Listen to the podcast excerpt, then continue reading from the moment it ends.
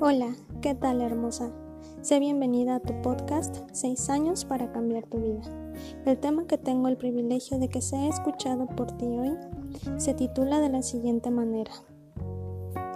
Quédate en el piso y no te levantes. Comenzamos.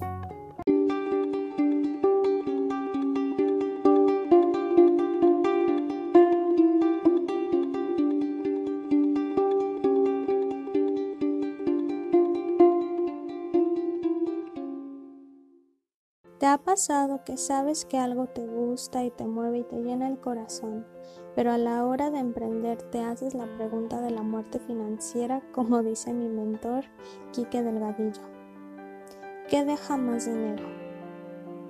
Si has escuchado el mito de que puedes ganar dinero en lo que eres bueno y con lo que te gusta hacer, quisiera afirmar que es verdad. Yo misma no creía que esto fuera posible pues sentía que los dones que tenía eran muy simples y sin chiste. Yo quería ser una genia de las ciencias y los números, y por varios años me incliné hacia ese ramo del conocimiento. Posteriormente fui consciente de que era una cuestión de amor propio y aceptación el hecho de que sentía que mis dones eran insignificantes. En un momento de mi vida ya no podía seguir avanzando yo le pedí a Dios una oportunidad, pues sentía que para ese entonces ya había hecho todo lo que podía hacer acerca de mi emprendimiento y nada más no me funcionaba lo que ponía en práctica. Seguía sin poder crear un cambio significativo. Frente a mí apareció la oportunidad que había pedido, el mentor que me ayudaría a cambiar mi vida, así que invertí con él. Gracias a él pude desmenuzar cuál era mi propósito de vida, que hasta antes de ese momento no sabía cuál era. Las cosas parecían tener por fin un nuevo tinte. Tendría un negocio sólido. Pero ¿qué crees? A pesar de que ya sabía cuál era mi propósito de vida y podía elegir entre varias opciones de negocio, me hice la pregunta de la muerte financiera. ¿Qué deja más dinero? Así que nuevamente tomé la dirección que me marcaba la razón y no lo que mi corazón me estaba gritando. Una vez que me enfrenté a fracaso tras fracaso sin lograr vender, me fue muy difícil aceptar que eso que estaba haciendo no me llenaba el corazón. Sentía que me había vuelto a abandonar a mí misma de alguna manera. Y cuando volví de nuevo a retomar las enseñanzas de mi mentor para saber qué había hecho mal, ya había pasado más de un año entero. Volví a retomar desde el principio las enseñanzas de mi mentor, aplicando fielmente cada cosa que me decía que tenía que hacer. Durante cada una de sus lecciones me frustraba, pues no quería aceptar el hecho de que mi corazón me indicaba por dónde ir, y yo por miedo no quería escuchar. Me tomé un tiempo para reflexionar, preguntarme verdaderamente dónde estaba parada, qué quería hacer y a dónde quería llegar.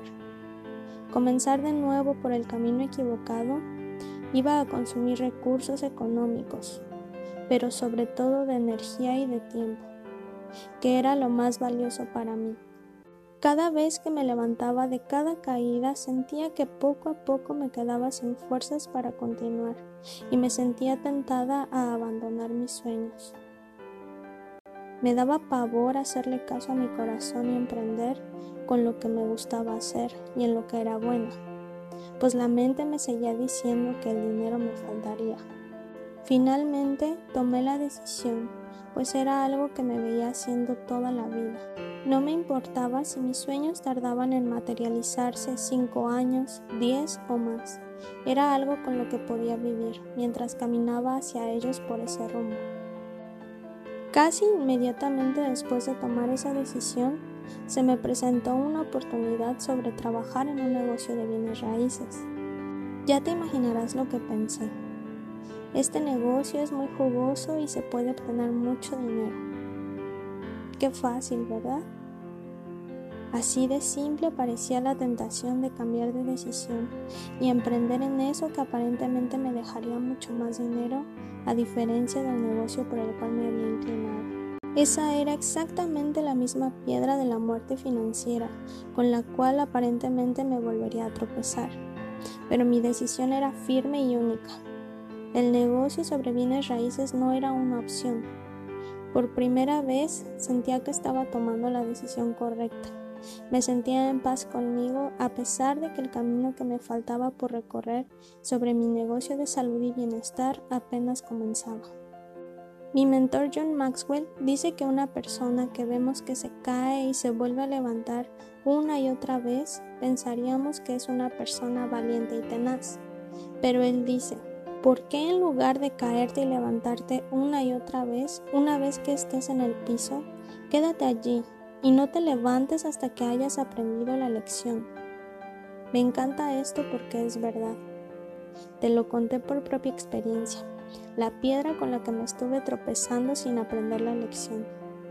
¿Tú has pasado por alguna situación donde sientes que te caes y te caes y te levantas y te levantas y sientes que de alguna manera ya has pasado por esa misma situación más de una vez? Te invito a que reflexiones si en algún área de tu vida te ha sucedido esto y te preguntes, ¿cuál es la lección que no he aprendido aún? ¿Qué lección debo aprender de esta situación o experiencia? Anota cada una de las respuestas. Quédate en el piso y una vez que lo sepas y lo tengas claro, levántate y avanza más sabia y más fuerte. Bueno, llegamos al final de este espacio compartido entre tú y yo. Ten un bello día o bella noche. Disfruta tu vida, sueña y avanza siempre con toda tu pasión y entrega hacia ello. Yo soy Vale y te veré en un próximo episodio.